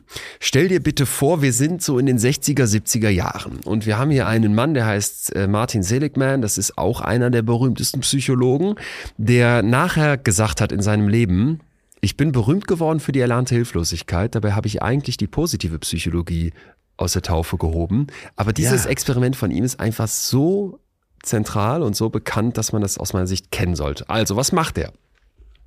Der nimmt Hunde und befestigt die in so eine Art Geschirr. Also die, die, die haben dann so ein Ding, wo die quasi drin aufgehangen werden, wenn man so möchte. Unten gucken die vier Füße raus und stehen auf dem Boden. Und jetzt wird's, deswegen sage ich, es ziemlich fies eigentlich. Ich weiß auch nicht, ob das heute ethisch noch so zulässig wäre. Es tut einem irgendwie leid. Jetzt kriegen die Elektroschocks an die Füße. Ja, und diese sind ähm, ziemlich unangenehm. Und die können jetzt aber lernen, dass wenn die mit ihrem Kopf vor so eine kleine Klappe stoßen, wie, bei, wie so ein Hebel im Prinzip, dass der Elektroschock aufhört.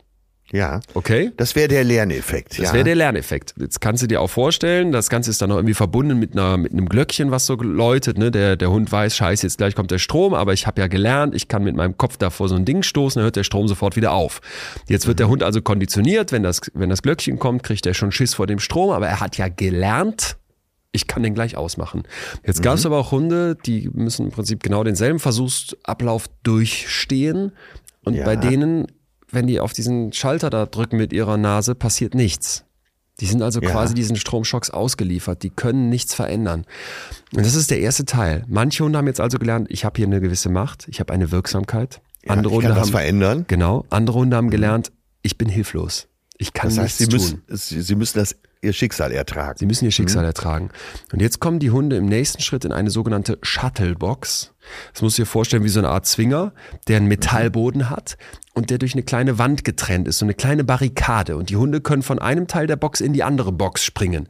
Jetzt sitzen die Hunde in ihrem Teil der Box, wo sie hingesetzt werden und kriegen durch den Metallboden wieder Stromschläge. Wenn sie über die kleine Barrikade springen, auf die andere Seite, stehen sie auf einem Boden, wo es keine Stromschläge gibt. Ja? Was passiert jetzt? Nur die Naja, Hunde, ja.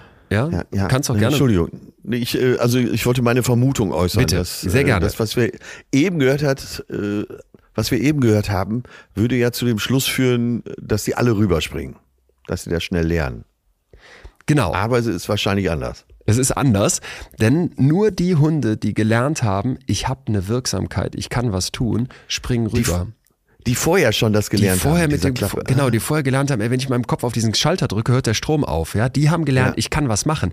Die anderen Hunde haben, Achtung, erlernte Hilflosigkeit. Ah, Die haben für sich gelernt, ich kann ja eh nichts machen, ich bin hilflos und die probieren jetzt nicht mal mehr sich von diesen Stromschocks zu befreien, obwohl die genau die gleiche Chance hätten wie die anderen Hunde, die einfach drüber gesprungen sind. Also ja? die lernen ertragen. Die haben gelernt zu ertragen und jetzt machen die nichts mehr, sondern bleiben hilflos in der Ecke kauernd und, und winselnd und ertragen diesen, diese schrecklichen Stromschläge. Ja? Das. Spannende ist, das gilt nicht für alle Hunde, sondern es gibt immer bestimmte Anteile, das ist quasi egal, was die vorher gelernt haben, die springen trotzdem rüber. Ne? Und dann gibt's auch manche Hunde, die sind einfach, die bleiben einfach auf dem Stromstock da sitzen, obwohl sie vorher gelernt haben, ich könnte eigentlich was machen. Also es gibt Unterschiede, was darauf hindeutet, hey, naja, es ist nicht einfach nur das, was du an Erfahrung gemacht hast, sondern es könnte auch damit zusammenhängen, wie bist du auf die Welt gekommen, was hast du so an Temperament. Das Interessante ist jetzt, wir gehen weg von den Hunden, die uns nochmal sehr leid tun, hin zu Ja. Menschen. Man hat das dann ähnlich mit Menschen gemacht. Und zwar muss die so einen unglaublich unangenehmen Krach auf den Ohren ertragen mit Kopfhörern. Und da war im Ja. Prinzip dasselbe Spiel. Diejenigen, die gelernt hatten, ich kann diesen Krach irgendwie ausschalten, die machen das. Diejenigen, die gelernt haben, ich kann nichts gegen diesen Krach machen, ertragen den, obwohl sie in einem zweiten Teil des Experiments, wie die Hunde, was machen könnten und probieren es erst gar nicht mehr. Und warum ist das so wichtig, dieses Ding? Und warum wird das, ist das heute noch relevant? Weil man das als einen Teil, das möchte ich jetzt ganz wichtig dazu sagen, als eine Teilerklärung von Depressionen betrachtet. Ne? Du könntest, du könntest ja jetzt aufstehen und aus deinem Leben wieder die, dir die Energie zurückholen und versuchen, Freunde zu treffen und deinem Job nachzugehen, aber du bleibst da liegen und fühlst dich fertig und platt und kaputt. Ja. Eine Idee ist halt, dass das auch was damit zu tun haben könnte, was du für Erfahrungen gemacht hast und dass bei dir der Eindruck entstanden ist, es bringt ja eh nichts. Ja, ja. So. Bringt ja eh nichts, genau. Und ich fand das einfach so super interessant, weil wir jetzt über Selbstwirksamkeit sprechen, auch zu verstehen, dass es auch andersrum einen Mechanismus gibt, der eben nicht in die Richtung geht, hey, du hast eine Herausforderung. Du weißt doch schon, du hast dich doch schon mal für einen Job beworben. Warum sollte das nächste Bewerbungsgespräch nicht wieder klappen? Hey, du hast doch schon mal in, in eine Beziehung geführt, die gut war. Warum hast du so eine Angst davor, dich auf eine neue Beziehung einzulassen? Hey, du hast doch schon mal eine Show vor ein paar Leuten gespielt. Warum hast du so eine Angst davor, jetzt eine Show vor ein paar mehr Leuten zu spielen? Ne? Und dass Ja, wir auf der ja. anderen Seite begreifen, es gibt aber auch eine erlernte Hilflosigkeit, die in uns wirken kann, das fand ich einfach total wichtig. Und das, das, ich finde das nach wie vor auch so unglaublich spannend, weil ich finde, man kann sich dann fragen, in welchen Bereichen habe ich vielleicht erlernte Hilflosigkeit? Ja, einmal kann man sich das bei sich selbst fragen und einmal kann man den Kopf heben und sich umschauen. Wie ist mein Umfeld eigentlich bestückt? Sind das, äh, habe ich Leute, die auch keine Wand aufhält? Gibt es Leute, und da ja schon fast ein geflügeltes Wort, die wir so als geprügelte Hunde bezeichnen, die auf der ganz, aufgrund der ganzen Prügel, die sie in ihrem Leben schon bezogen haben, äh, resigniert haben, alles ertragen. Und da wird mit Sicherheit jeder von uns den einen oder anderen kennen. Und dann eben des Weiteren sich selber einzuordnen. Wo stehe ich? Ne? Würde ich über diese Wand springen? Würde ich versuchen, irgendeine Lösung zu finden? Oder bin ich eher der Typ, der das so über sich abregnen lässt? Ja, ja. Und ich dachte, das ist auch deswegen so wichtig. Wir haben ja letzte Woche hier mit Raul gesprochen und uns auch gefragt, was kann man so gesellschaftlich machen? Wo kann man als Einzelperson was bewirken? Und da habe ich Ja. mich so gefragt, was sind wir eigentlich für eine Gesellschaft mittlerweile? Sind wir eine Gesellschaft von erlernt Hilflosen? Oder haben wir den Eindruck, ey, wir sind eine Gesellschaft von Selbstwirksamen? Ja, und deshalb, äh, jetzt, wenn es um Kindererziehung geht, die Kinder nur loben und äh, immer sagen, du schaffst das schon, du kannst alles erreichen in diesem Leben oder einen gewissen Realismus einziehen lassen und auch mal ertragen, dass das Kind auf die Nase fällt. Ja, werden wir natürlich nicht beantworten können, aber äh, die Fragen stellen sich ja in dem Zusammenhang. Ja, ja. Und, und für mich war auch so dieses, wenn ich so auf die Gesellschaft gucke, habe ich das Gefühl, es gibt ganz viele Bereiche, wo wir uns wie erlernt Hilflose verhalten. Ne? Wir müssten einen Sprung machen, wir müssten was tun, wir müssten was angehen und dann könnten wir was verändern und vielleicht auch die großen Sachen verändern. Aber wir sitzen da und ertragen den ganzen Mist, weil wir das Gefühl haben, ich, ich kann es ja eh nicht. Um nochmal auf Raul zu kommen, ähm, der Mann ist äh, klassisch behindert, äh, kleinwüchsig, Glasknochen, sitzt im Rollstuhl. Und was der trotzdem mit seinem Leben anstellt, das ist ja absolut bewundernswert. Er hat uns ja, Ja. davon erzählt, dass äh, bei der Berufsberatung in der Schule seine Mutter vorher gesagt hat, lass dir nichts mit äh, Werkstatt andrehen. Und das hat er ja auch nicht gemacht. Also ich fand das auch in der Beziehung sehr, sehr beeindruckend. Und auch, das ist ein guter Punkt, vielleicht ja auch passend zu dem Thema Selbstwirksamkeit, weil man da ja sagen könnte, ja, wenn der jetzt da sitzt und sagt, nee, ich habe überhaupt keine Selbstwirksamkeitserwartung, das könnte man nachvollziehen, weil man sagt, ja, du sitzt ja auch im Rollstuhl und du bist so, du bist, du hast dieses Schicksal, dass du, dass du so eine kleine Körpergröße hast und könnt jetzt weitere Sachen aufzählen. Aber was macht der? Der sagt, ja, alles verstanden, aber. Oder? Ist es nicht das? Ja, genau. Das ist, äh, glaube ich, so ein 1A-Beispiel für, für ein gutes Selbstwirksamkeitsbewusstsein. Lass uns reingehen und gucken, weil wir haben jetzt verstanden, es gibt erlernte Hilflosigkeit Ja, als eine Art Gegenteil von der Selbstwirksamkeitserwartung an mich. Wie kriege ich es hin, möglichst Ja, selbstwirksam auf mich zu schauen? Und übrigens vielleicht noch als Hintergrund, aber ich dachte, das spare ich mir fast.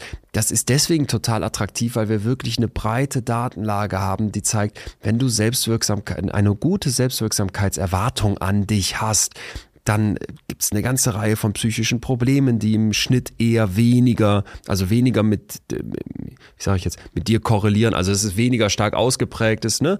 Du traust dir mehr zu, du, du, wenn da Probleme ankommen, dann sagst du halt eben nicht, ja, weiß ich jetzt nicht, was ich machen soll und bin völlig überfordert, sondern du probierst etwas, ne? Ob das dann das Richtige ist, sei dahingestellt, aber du lässt dich Ja, eben nicht ja. in so eine Passivität bringen. Das ist also sehr wünschenswert, dass man eine Selbstwirksamkeit, eine, eine möglichst, ja, ich sag mal jetzt nicht, man muss nicht die höchste haben, aber eine solide Selbstwirksamkeitserwartung an sich hat. Ja, ich habe mir so drei dicke Notizen gemacht. Einmal, ähm, also das, was ich schon gelernt habe heute, äh, aus dem, was du berichtest, ist einmal, äh, und ich glaube, das sollte man bejahen können. Hindernisse sehe ich gelassen, weil ich auf mich selbst vertrauen kann. Das war das Erste, was ich mir aufgeschrieben habe.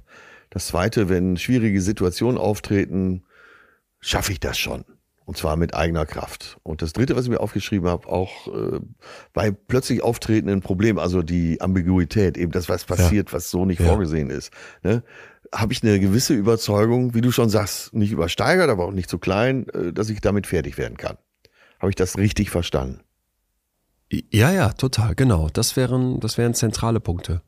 Ja, ja. Und jetzt geht's drum, äh, wie kann ich meine Selbstwirksamkeit auch steigern? Ja, weil ich dachte jetzt bei, gerade als du das aufgezählt hast, du hättest immer direkt noch einen Tipp parat, wie kriege ich das denn auch hin? Also da kommt ein Problem auf mich zu und ich will dir jetzt sagen, ich schaffe das schon. Ähm, Und dazu können wir jetzt uns nochmal angucken, was der Albert Bandura sagt. Ja. Und der nennt äh, ja. vier Grundlagen, also so vier Säuler ja. der Selbstwirksamkeit, ne, die uns im Prinzip auch vier Wege aufmachen und die gehen wir durch. Ja, Der erste ist Mastery Experiences. Ich sage die englischen Begriffe dazu, falls man tiefer einsteigen möchte. Auf Deutsch sowas wie eigene Erfahrungen. Beziehungsweise ich muss die Erfahrung machen, dass ich irgendwas beherrsche. Ja, Und ja. der sagt jetzt also, der effektivste Weg, um ein starkes Gefühl von Selbstwirksamkeit zu entwickeln, ist, indem ich Erfahrungen meistere. Ne? Ja, Und ja. dieses, ich sitz auf der Couch und habe so das Gefühl, oh, kann ich nicht, werde ich nicht schaffen, packe ich nicht, sich da rauszudenken, rauszugrübeln, rauszufühlen, vergiss es. Handeln. Ja, handeln, ja. Move Ne? your ass, your mind will follow. Das Ja. passt mal wieder ganz gut. Äh, Oder Volksmund sagt ja auch, ein, ein ruhiges Meer macht keinen guten Seemann. Also du musst ja auch schon raussegeln. Ne? Genau, und das beginnt im Prinzip mit einem Blick auf mich. Also Menschen mit hoher Selbstwirksamkeitserwartung, die stellen sich eher positive und erfolgreiche Zukunftsszenarien vor, als Menschen mit geringer Selbstwirksamkeit. Ja. Und, und da kennen wir alle das Worst-Case-Szenario. Und da ist der Ja. Deutsche, glaube ich, auch sehr drauf getrimmt, das direkt auf dem Radar zu haben. Was könnte alles schiefgehen, ne? Oh, Ja, ja, wenn das genau, nicht klappt genau. und das und das und das. Bedenkenträger, ja. Warum machen wir nicht Best-Case-Szenarios? Und das Ja. bei uns mittlerweile bei allem, was wir so auch als Projekte anstoßen, bei uns im Team, bei WeMind, aber auch sonst so, bei der MS Günther zum Beispiel, dass wir halt sagen, klar, lasst uns alles Negative aufzählen und gucken, wo es schiefgehen könnte, weil wir die Risiken uns irgendwie angucken müssen. Aber dabei vergessen wir bitte nicht, dass es auch klappen könnte und lasst Ja. uns dann auch das Best-Case-Szenario mal aufmachen. Ja, ja. Sag mal, äh, kommt, äh, das wird jetzt wahrscheinlich kommen, äh, weil ich glaube, das ist wirklich auch miteinander verknüpft, dass du aber, wenn du die Dinge angehst, wenn du rausgehst, wenn du da rausschwimmst oder äh, rausläufst, ganz egal, wenn du dich bewegst, dann solltest du wirklich auch deine Stärken und Schwächen kennen, oder? Das, ja, sehr, sehr schöner Punkt. Total. Warum? Wir haben hier mal die Folge gehabt, die würde ich da sehr, sehr empfehlen, noch mal reinzuhören, wer Bock hat. Äh, Die hieß Hochgestapelt, tief gefallen vom 30.06.2020. Habe ich mir extra nochmal rausgesucht. Da ging es um Hochstapler-Syndrom. So dieses Gefühl, wenn ich was schaffe, wenn dann was klappt, das war ja nur Glück. Oder äh, Ja, irgendwann werden ja. die anderen schon merken, dass ich eigentlich überhaupt keine Stärken habe und dann falle ich hier auf als Hochstaplerin. So, und die, die, das ist, glaube ich, das ist schön, dass du es sagst, ein ganz zentraler Punkt. Wohin attribuiere ich jetzt, dass etwas geklappt hat? Attribuieren heißt, wo, wem schiebe ich das zu? Ne? Ist Ja, das dann ja. nur Glück gewesen? Ne? Und äh, ja, das, das hätte ja jeder geschafft in der Situation. Oder ach, die Herausforderung war ja gar nicht so groß, weil ich es gepackt habe. Oder sage ich, nee, Mann, das hätte nicht jeder geschafft. Und vielleicht war es Genau. Teilglück, aber du hast auch was Gutes gemacht und du hast auch dazu beigetragen, dass die Chance, dass das klappt, hochgeht. Also sich zuzugestehen, dass man zu dem Erfolg, zu der Situation, die ich hier gemeistert habe, was beigetragen habe, ist ganz zentral. Ja, und deshalb halte ich es für super wichtig, und da brauchen wir alle keinen Coach in diesem Moment für, äh, einfach mal für sich selber aufschreiben, wo sind meine Stärken? Ne, Die Schwächen lassen wir jetzt in diesem Moment mal weg, aber schreibt euch alle mal wirklich gleich auf, nehmt euch die zehn Minuten oder wie lange es dauert, schreibt eure Stärken mal auf. Man wundert sich oft über sich selbst, wo man wirklich Stärken hat. Glaube ich, ein ganz, ganz schöner Ansatz. Ja. Total, vor allem, weil wir ja auch hier schon oft gesagt haben, unser Kopf ist eher so auf das Negative getrimmt ne, und guckt Ja, eher auf ja. das, wo wir die Minusse äh, haben. Der nächste Punkt laut Bandura heißt dann Social Modeling. Hm, das ist deswegen ein ganz wichtiger Punkt, weil der Bandura auch Untersuchungen gemacht hat, wo der so soziales Lernen sich angeguckt hat. Dafür ist er auch sehr berühmt. Also der hat wirklich Ja, viele, viele ja. Sachen gemacht. Und ja, im Prinzip ist so die Idee, stellvertretende Erfahrungen zu machen, bei anderen sich was abzugucken. Nicht nur ich muss erfolgreich sein und irgendwas ja, meistern, sondern ich kann auch gucken, ey, Moment mal, ähm, wer schafft hier was besonders gut und was kann ich mir von der Person abgucken? Also wir wissen ja alle, es gibt verschiedene Arten von Vergleichen. Wir können nach oben vergleichen, dann gucke ich mir welche an, die sind viel besser als ich, ne? Und dann fühle ich mich klein. Ich kann nach unten vergleichen, dann kann ich sagen, tja, ihr Idioten, ihr seid ja so viel schlechter, ich bin der große tolle Typ. Beides Ja, manchmal sinnvoll, aber hm, hat so ein Geschmäckle. Horizontal vergleichen würde, würde bedeuten, ich nehme jemanden raus, der sehr ähnlich ist zu mir, wo ich gar nicht so eine Hierarchie reinbringe, ich oben, du unten, sondern ich pick jemanden raus, der bewusst ähnlich zu mir ist. Und laut Bandura ist genau das eine, eine gute Idee, wenn ich Erfolg bei Menschen sehe, wenn ich sehe, wie Menschen etwas schaffen, wenn ich sehe, wie Menschen etwas bewirken, die möglichst ähnlich zu mir selbst sind, dann steigt die Erwartung, dass ich das auch kann. Und darum sind Role Models so wichtig. Darum sind Menschen, die dir etwas vorleben, Ja, so wichtig. ja. Das dachte ich, passt auch so zu, wieder zu Raul, dessen Geschichte so war, wo du wirklich da, da, davor sitzt und denkst, jo, der ist, natürlich ist der ganz anders als ich in ganz vielen verschiedenen Sachen, aber dass ich so dachte, guck mal, der kann das, ne? Warum soll Ja. ich das nicht auch können? Und auch Weißt ich seine? Furchtlosigkeit, die Genau, hat mich so beeindruckt genau. und die beflügelt mich auch so ein bisschen, muss ich Genau. sagen. Ja. Mhm. Ja. Hast du so Jetzt hilft Leute- natürlich nichts, äh, wenn du, sagen wir, gerade dein Abi irgendwie geschafft hast, zu sagen, so, ich bin wie Elon Musk. Ich mache es ganz genauso. Ja. Also realistische Rollenvorbilder. Ich habe mir jetzt ein Instagram-Video reingeguckt, wo mir einer erklärt, wie ich in 60, Jahr, 60 Tagen Millionär werde. Das gehe ich jetzt an. Bin bei Tag Ganz zwei. genau. Ja. Ganz genau. Oder so, äh, Wissenschaft interessiert mich. Im Prinzip bin ich der zweite Stephen Hawkins. Ja. hab, hab jetzt die Geo abonniert. Naja, immerhin. immerhin, immerhin, immerhin, absolut, absolut. Ähm, Die Geolino machen das nicht größer als es ist.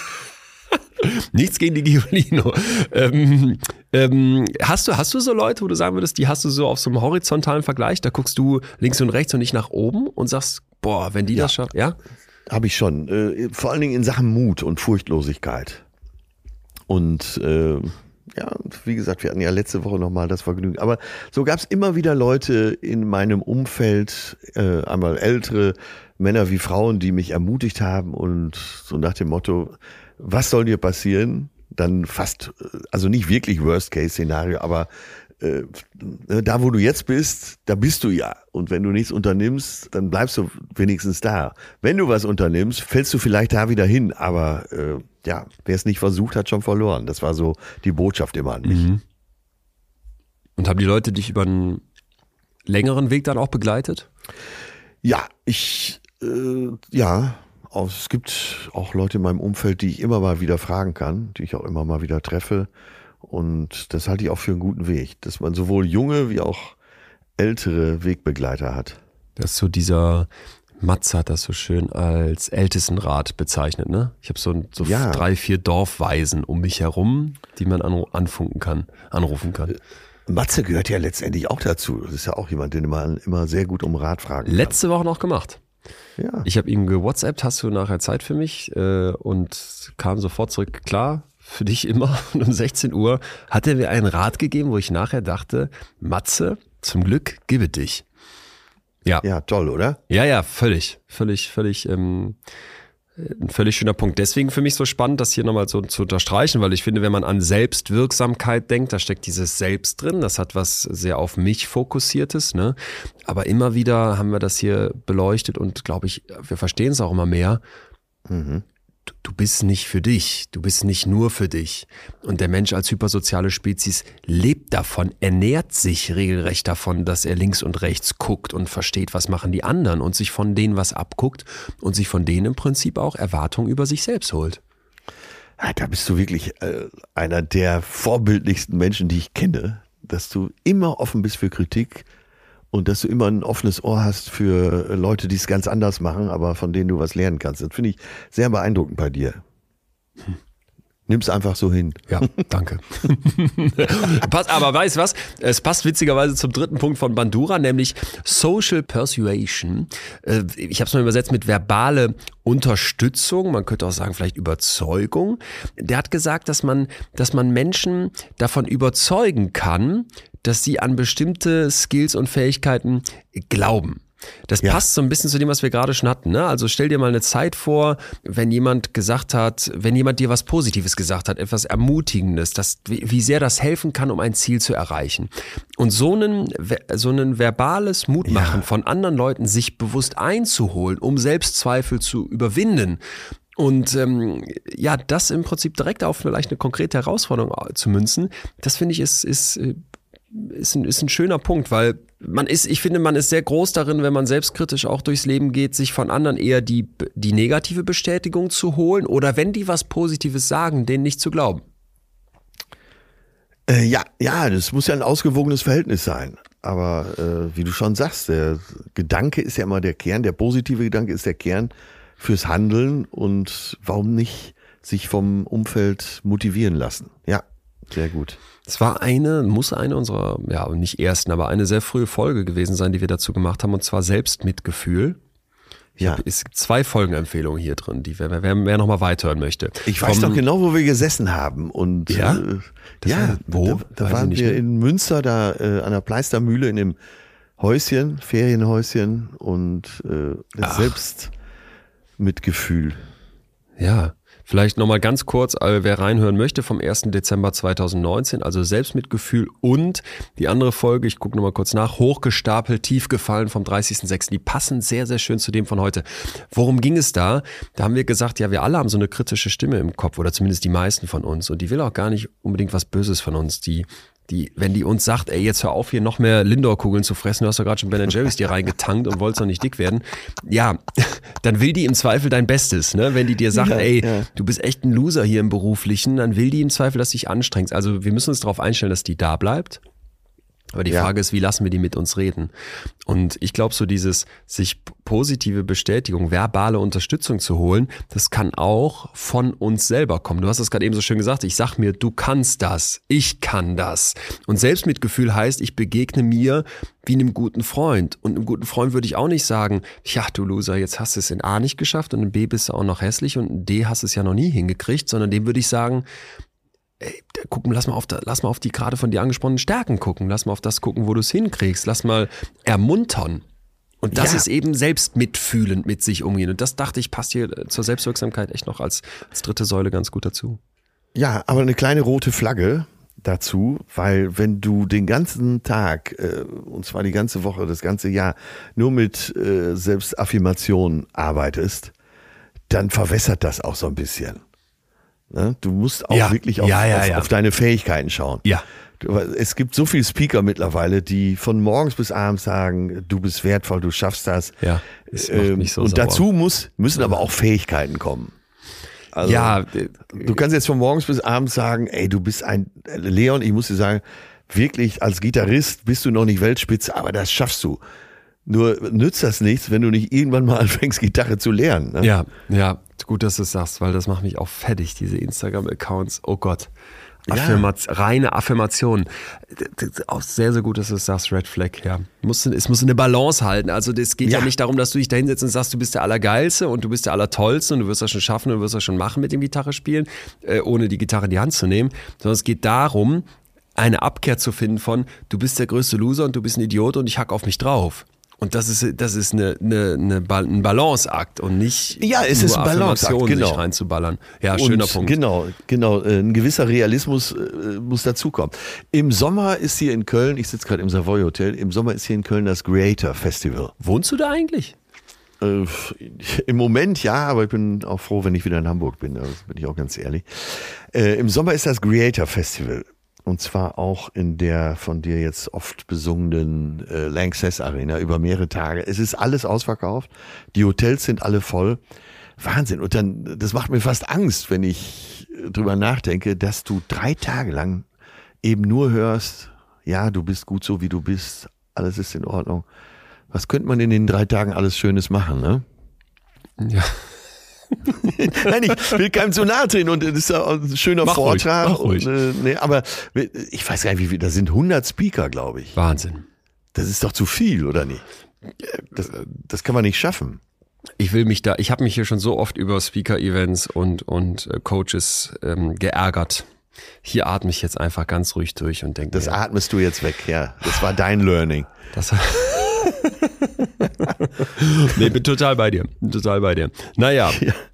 Kommen wir, kommen wir vielleicht zum letzten, zum letzten Hebel laut Bandura und zwar ähm, Psychological Responses. So, na, auch mhm. da wieder ein bisschen die Schwierigkeit, also psychologische Antworten. Ich würde es eher als psychologische Reaktionen übersetzen. Mm, wir können uns alle vorstellen, es passiert irgendwie etwas. Ich kriege einen Rückschlag bei einem Thema, was ich mir vorgenommen habe. Ich sitze vielleicht da und erinnere mich an diese Folge und denke, ah, boah, ich bin ja wirklich, da habe ich wirklich eine erlernte Hilflosigkeit in dem Bereich sogar. Und äh, der Bandura sagt jetzt, diese Stimmungen, emotionale Zustände, auch physische Reaktionen, Stresslevel zum Beispiel, das kann alles mit beeinflussen, wie ich als Person auf meine Selbstwirksamkeit schaue. Ne? Ja, und er bringt ja. dann das Beispiel ganz, äh, ganz spannenderweise.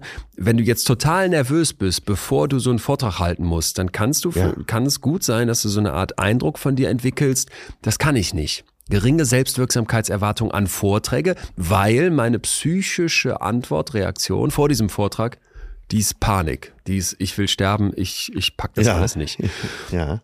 Und jetzt sagt er, ja, es ist im Prinzip gar nicht so sehr die Emotion an sich oder deren Stärke, sondern wie ich die wahrnehme und wie ich die interpretiere. Und das hatten wir ja auch schon öfters. Ich kann nicht müde werden, das zu betonen, weil ich diese Studie so schön finde. Die ist von Alison Brooks, ähm, einer Wissenschaftlerin von der Harvard Business School, meine ich. Die hat junge Leute auf eine Bühne geholt und dann mussten die, die waren extrem, die wurden extrem gestresst, weil die einen Vortrag halten sollten. Mhm. Und dann hat die denen zum Teil gesagt, also sie hat die aufgeteilt zufällig in zwei Gruppen und hat einem Teil eben gesagt, ja, wenn du gleich da raus auf die Bühne gehst, das, was du fühlst, nenn das mal nicht Angst, nenn das mal nicht Stress, kleb da mal ein anderes Etikett drauf und zwar Erregung, Excitement hochfahren. Ja, ne? genau, was ich eben schon sagte, ne? Ja. Die, die Angst, die Panik in was anderes äh, oder anders labeln. Anders vielleicht. nennen. Ich bin angespannt, ja. sagt Bandura, aber dadurch wach und aufmerksam. Ja. Und genau ja. das kann die dann übrigens Alison Brooks in dieser Studie zeigen. Die Leute, die ihre, ihre psychologische Reaction umbenennen, ja. Die schließen am Ende besser ab. Die werden besser Ja, bewertet ja. mit ihren Vorträgen, laut Ratern im Publikum. Ne? Und, und da gibt's eine ganze Reihe von Tests, die die gemacht haben und finden das immer wieder. Und das finde ich ist so, ein, ist so ein zentraler Punkt. Als du eben auch gesagt hast, mit dem Lampenfieber dann, wenn ich da rausgehe, äh, in der Lanxess Arena, dass du halt sagst, ja, versuch's auch zu genießen. Und ich, ich sag, ich habe immer mit immer mehr das Gefühl, dieses, diese Aufregung, dieses Lampenfieber, das habe ich in, egal wie groß die Halle ist, habe ich jedes Mal. Aber man kann lernen, das als Ja. etwas Angenehmes zu begreifen, als etwas, was dazugehört. Wie so eine Achterbahnfahrt ein bisschen, oder? Deswegen habe ich eben nicht gesagt, mir ging der Arsch auf Grundeis. Ich habe gesagt, äh, da hat es doch schon ein bisschen gekribbelt. Und wenn ich sage, es hat ein bisschen gekribbelt, dann klingt das ja viel positiver. Ja, stimmt. Und so war es auch. Und äh, ja, klar, im Rückspiel kann man das immer gut genießen. Äh, In den letzten Minuten vom Auftritt äh, war es sicher auch fast lebensbedrohlich. Aber ach, dieses Gefühl, wenn es dann gelaufen ist, das ist, das ist ja das Allerschönste. Ein ganz, ein berühmter Kollege von mir, der hat nach der Pandemie auch eine große Halle gespielt. Genauso groß wie die längste. Eine der äh, acht oder neun großen Hallen in Deutschland hat er gespielt. Und kurz vorm Auftritt, eine halbe Stunde vorm Auftritt, hat er zu seinem Manager gesagt, ich kann das nicht. Ich kann, er hat totale Bedenken. Er hatte, ihm war schlecht, er hatte schon einmal Ach. sich übergeben müssen. Und sein Manager hat ihm, hat das genau richtig, gemacht, hat ihm die Angst genommen, hat gesagt, pass auf, geh da jetzt raus. Und wenn du nach zehn Minuten denkst, das haut nicht hin, da komme ich auf die Bühne und werde den Leuten sagen, dass es dir nicht gut geht. Ich werde dich da in Schutz nehmen, da kommen wir schon argumentativ raus. Mach es bitte. So, und dann hat er sich überwunden, ist da rausgegangen und hat den Auftritt seines Lebens gespielt. Geil. Ja. Oh, danke, dass du das nochmal sagst. Jetzt, Ja. der 13.4. ist schon so nah in meinem Kopf, obwohl es noch wirklich Wochen hin sind, aber ähm, so werde ich es so werd auch versuchen. Was Jetzt, jetzt, haben klar, jetzt kaufen die nächsten 3000 Karten und äh, nächstes Argument wird Marius auch da sein. Ja. Der ist, auch, der ist übrigens, der ist, der ist auch ein bisschen aufgeregt, weil wir werden da natürlich auch die fetteste, die fetteste Show fahren, die wir, glaube ich, bisher gemacht haben, was so Beleuchtung und all den Zip und Zap angeht. Wobei ich immer gesagt habe, mir geht's wirklich mehr um die Botschaften und um die Wissenschaft und das drumherum darf cool sein und soll nett sein, aber es ist eben eigentlich die, die Message. Und das ist übrigens auch das, wo ich mich da am allermeisten drauf freue, diese Momente, wo es dann plötzlich ganz ruhig wird und wo wir über emotionale Wunden sprechen, die Eltern dir mitgegeben haben oder warum Traurigkeit auch einen Sinn hat oder ah, es gibt da so ganz, ganz viele Szenen, wo ich mich jetzt da schon Ja, total ja. drauf freue mit so einer großen Menge und Marius wird das alles aber fahren, also er fährt die ganze Technik dieser Show und entsprechend ist der auch ein bisschen aufgeregt, kann ich ja, aber ich komme am wie du 14. gesagt hast, wieder. Ja, ich komme am das ist 14. wieder aus dem göttliche Urlaub. Fügung, göttliche Fügung. Und sollen wir dann nicht mal hier eine Sonderfolge machen, dass du mal, ich werde Ich dich dann interviewen, dass du mal so eine Dreiviertelstunde deine Gefühlslage beschreibst. das ist eine gute Idee. Warte mal, ich ja, das mal machen wir mal so als Service für unsere Fans. Ich mach mal hier den Kalender auf 14.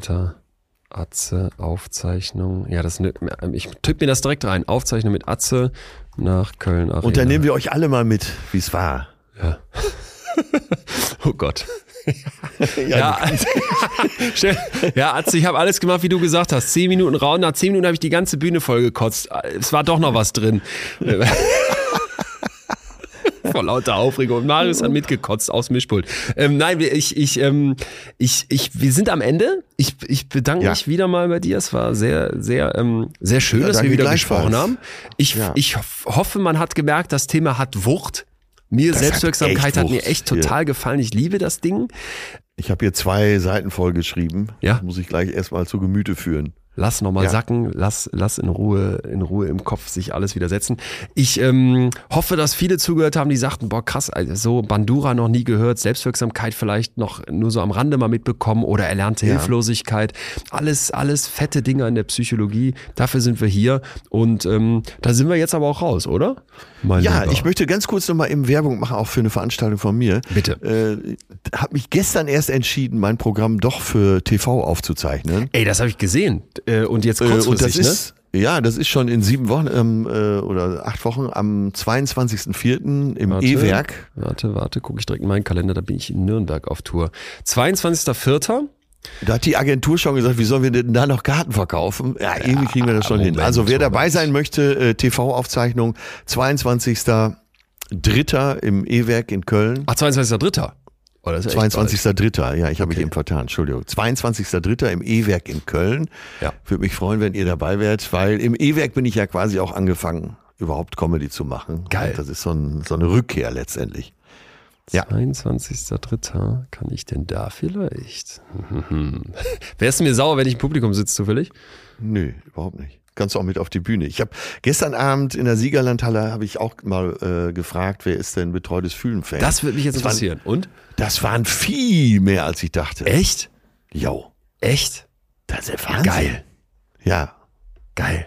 Wir sind, ja, ja, ja, ja. äh, wir wir haben einfach, wir haben einfach die besten Fans, Atze. Okay, dann habe ich mir Ja. den 22.03. notiert, werde dir am 14.04. dann berichten, wie es wiederum am 13.04. in der Köln Arena war.